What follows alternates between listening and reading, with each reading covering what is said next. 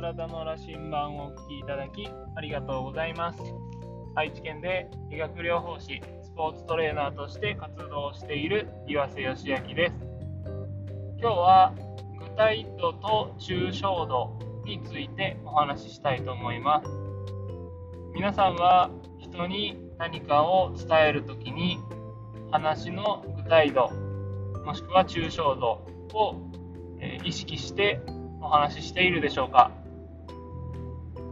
え具体度と抽象度というのをまず説明したいと思います、え例えば、え具体的に話すっていうと魚というと、えー、結構抽象度が高く感じますよねでも魚でもえもうちょっと具体的にいくと鮭とかサバとかイワシとか、えー、そういう魚の種類がいます。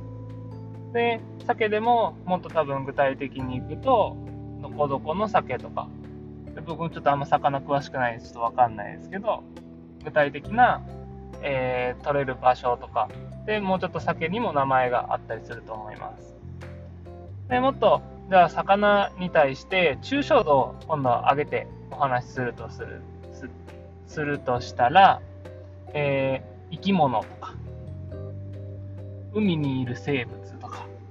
とか、っていうになっていくと、抽象度が高くなるわけです。えー、このような話、えー、具体度と抽象度の設定を誤って会話をしてしまうと、えー、相手にうまく話が伝わらないということがよく起こります。例えば、えー、お父子供と、え母親との会話で、今日は何食べたい？子供に聞いたとして、子供は、えー、鮭を食べたいつもりで、魚って言いました。あ、魚ね、分かったよってお母さんがそれで、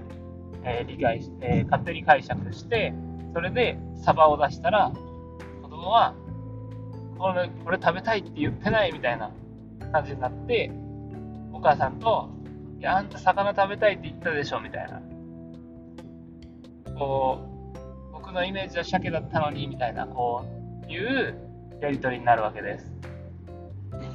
でも、これって、えっ、ー、と、今の魚っていう会話は、えー、もうちょっと話を、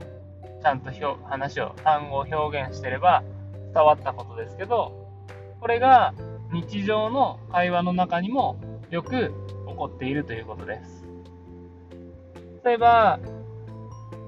私たちは理学療法士としてクライアントに痛みの原因を伝えたい、伝えるんですけども、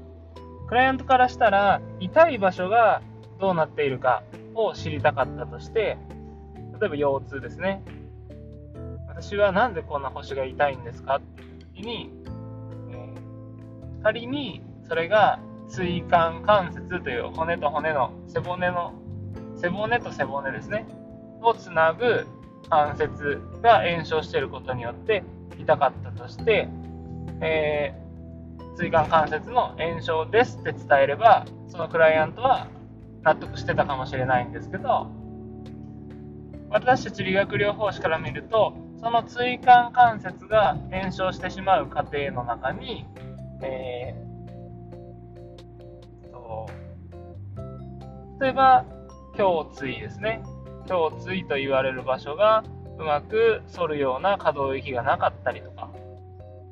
えー、回すですね。ひねるような可動域がなかったりとか、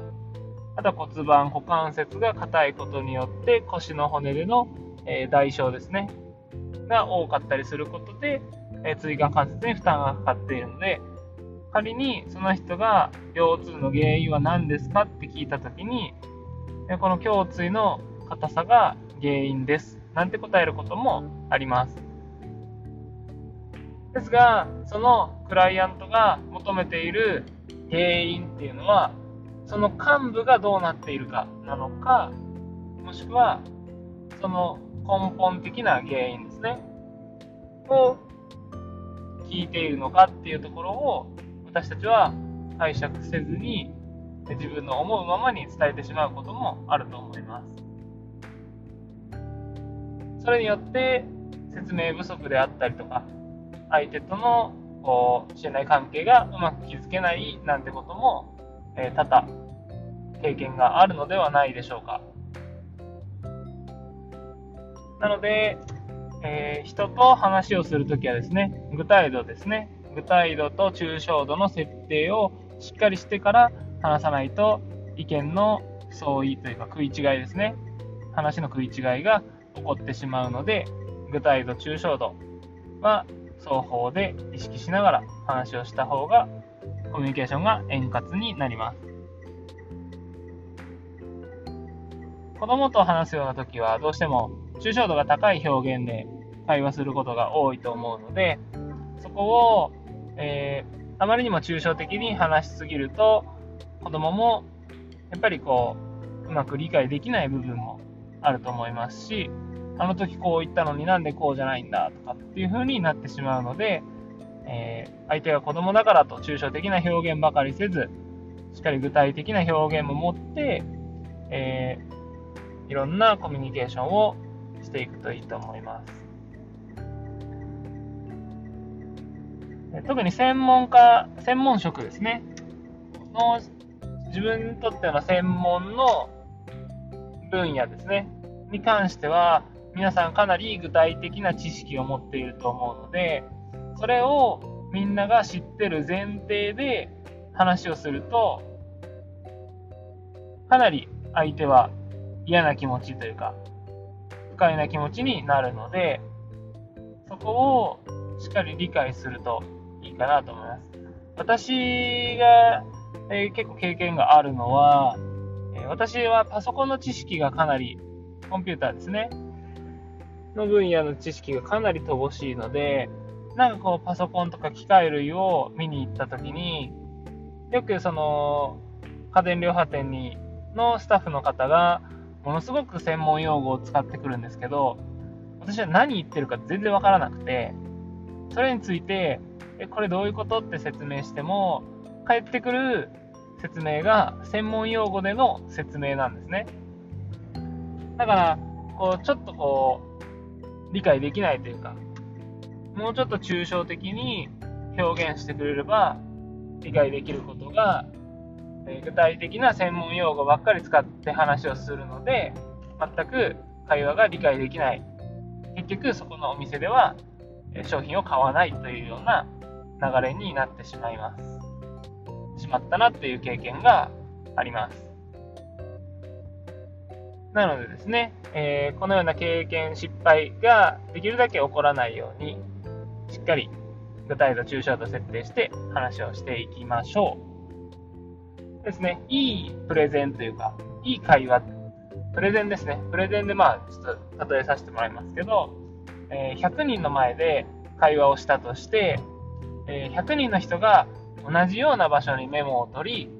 えー、同じような解釈をしていることがいいプレゼンだと言われています。なので、えー、皆さんが話した説明に対して、ある人は理解できるけど、ある人は理解できないっていうような、えー、表現だった場合は、大勢他者に話す場合は特にですね、えー、あまり良いプレゼンではないというふうに解釈してもらえるといいのかなと思います。もちろん、個人対、1 1対1で話すときは、相手の知識に合わせて具体と抽象度を設定して説明しながら会話するっていうのがベースになりますので、えー、何かご参考になればと思います。というわけでですね、今日は具体度と抽象度についてのお話でした。えー、お聴きいただきありがとうございます。ではまた。